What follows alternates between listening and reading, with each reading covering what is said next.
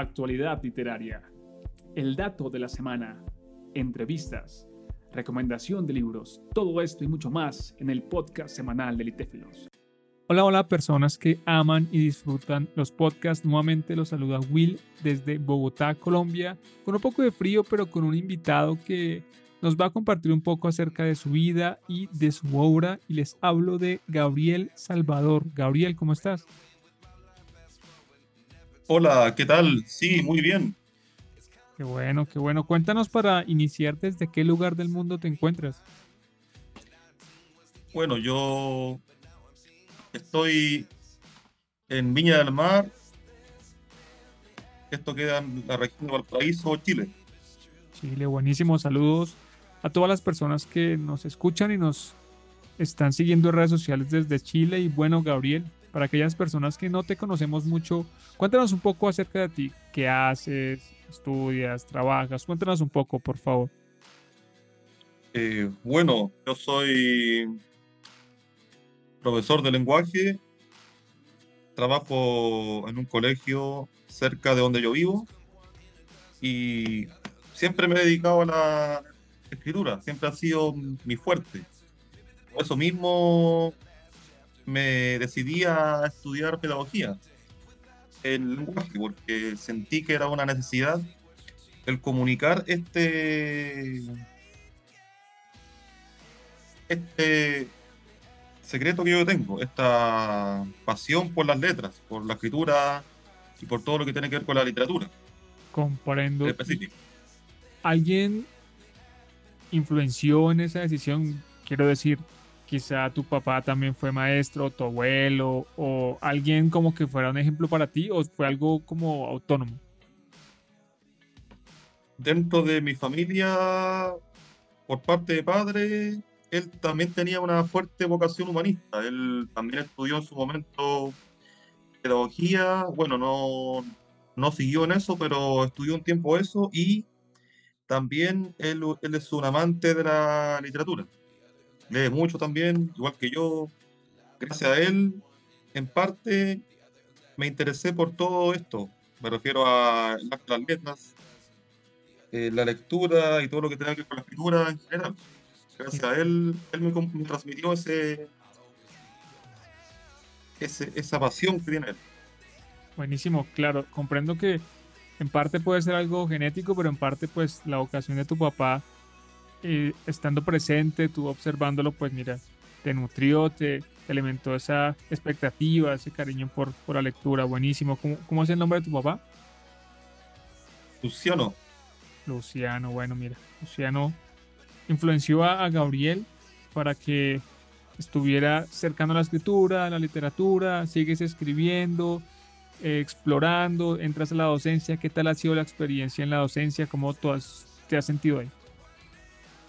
La docencia partí inclinándome precisamente por esta idea de comunicar lo que yo sabía, me refiero a, a todo lo relacionado con la literatura, con, bueno, en este caso con la poesía, con, también con la narrativa, dos géneros que me encantan mucho. Y quise de alguna manera comunicar este saber, comunicar esta pasión, no solamente dejarla para mí, sino que también transmitirla a las próximas generaciones. Yo, por ejemplo, en el colegio donde estoy yo, hago talleres de escritura creativa, también, por ejemplo, en los ramos de lenguaje común, les hago hincapié a los chicos que ellos escriban a mano, que corrijan sus cosas, que trabajen en el oficio de la escritura. Y eso a fin de cuentas para mí lo que es la escritura en oficio. Como bien diría, bueno, uno de mis escritores favoritos, César Pavese, que hablaba del oficio de vivir. Y para él era indistinguible del oficio de escribir. Ese creo que es como en este momento mi, no sé si llamarlo mi poética, como mi, forma de ver la escritura y de ejercerlo. Claro, claro, la docencia como una forma de, continuidad, de, ser también un poco para los alumnos esa influencia que puede detonar en algunos, pues, ese deseo, esa vocación de, de la escritura. Buenísimo, buenísimo, Gabriel. Y puntualmente sobre el poema, cuéntanos un poco acerca de ese poema titulado Tú, la conspiración. ¿Cómo surge? ¿Qué quisiste transmitir? ¿Cuándo lo escribes? Cuéntanos, por favor. Ah, ya. Bueno, este poema está cargado de una historia muy personal. Eso tiene que ver relacionado directamente con una expareja que yo tuve. Y precisamente se llama Tuvo la conspiración, ¿por qué? Es una lectura que yo hice de lo que viví con ella, que lamentablemente terminamos de muy mala manera y yo quise volcar todo ese sentimiento negativo que sentía por todo lo que habíamos pasado, todo lo que ella me hizo sentir en su momento, toda esa rabia, de alguna manera la vi, la, vi manifiesta en, este, en esta antología de la venganza. Por eso quise escribir este poema. ¿Y por qué la conspiración? Porque lo nuestro con mi expareja fue en un periodo muy convulso, no solamente a nivel nacional, sino a nivel mundial. Como comprenderás que fue el periodo de pandemias. Había muchas teorías que surgían al respecto. Teorías de conspiración, por ejemplo, de manipulación mundial, política, social, etc. Todo eso me dio un imaginario y lo relacioné con lo que yo viví con, con mi expareja. Lo relacioné, le quise dar un matiz conspirativo y lo plasmé en la escritura, o sea, mediante los sentimientos que yo sentía por ella y todo lo que yo quise desahogarme en ese texto. Y lo relacioné, como te digo, con el contexto mundial, con lo que estábamos viviendo. Creo yo que darle ese sentido finalmente.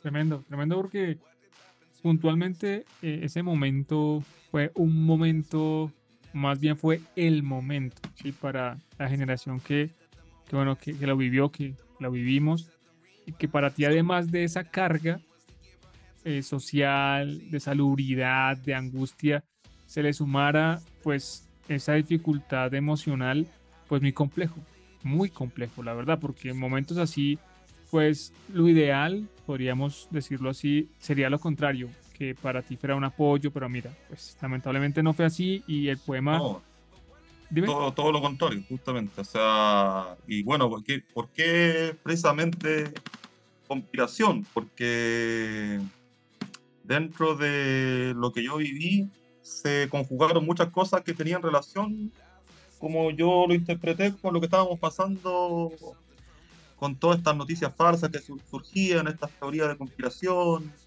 Había muchas verdades a medias y mentiras. Y eso yo lo asocié a lo que viví con ella. O sea, fue muy tormentoso, por así decirlo. Quise desahogarme, finalmente. Y ella, por eso la asocié a ella como una conspiración. Claro, claro, comprendo. Pues qué importante que quede aquí en el poema ese tránsito tuyo, que seguramente no es único en el sentido de las emociones, seguramente varias, muchas personas en momentos así han tenido esas sensaciones, esas emociones y qué importante que, tu poema lo, lo transmita, Gabriel. Ahora, para las personas que quieran enterarse un poco más acerca de ti, eh, si escribes, si compartes contenido en redes sociales, ¿cómo te encuentran? Ah, bueno, para las personas que quieren seguirme, tendrían que dirigirse a mi blog personal, porque yo tengo mis redes sociales, pero las tengo privadas, así que muy bien. ¿Cómo es el blog? leer. ¿Ah? ¿Cómo, es el blog? Ya, bueno, mi blog personal donde yo voy subiendo siempre textos de todo tipo, narrativos, poéticos, reflexiones del día a día, crónicas, etcétera. Hay mucho de ahí donde yo subo diariamente. Bueno, le, doy mi blog personal para que la gente pueda leer un poco también. Claro, ¿cómo, es, es? el. Se llama gragko.blogspot.com. GRA, GRA. G-R-A-G-K-O blogspot.com. Bueno, perfecto. Ese es, en definitiva, es mi apodo. Un apodo yo que tenía de, muy joven, que me lo, dejé finalmente para el blog. Así que eso es. perfecto, perfecto. Bueno, pues este ha sido Gabriel en este espacio de conversación de podcast compartiéndonos un poco acerca de su vida y de su obra. Y ya saben que pueden ir a leerlo si quieren. Gabriel, gracias por habernos acompañado en este espacio de conversación. Muchas gracias a ustedes por la convocatoria y por la oportunidad de poder publicar. De verdad que muy agradecido en estos momentos tan difíciles. Con gusto, con gusto Gabriel y bueno, un gusto también que seas tú parte de esta antología. Y el gusto mío, por supuesto. Muchas gracias, se pasaron. Con gusto. Que estés muy bien. Hasta luego. hasta luego.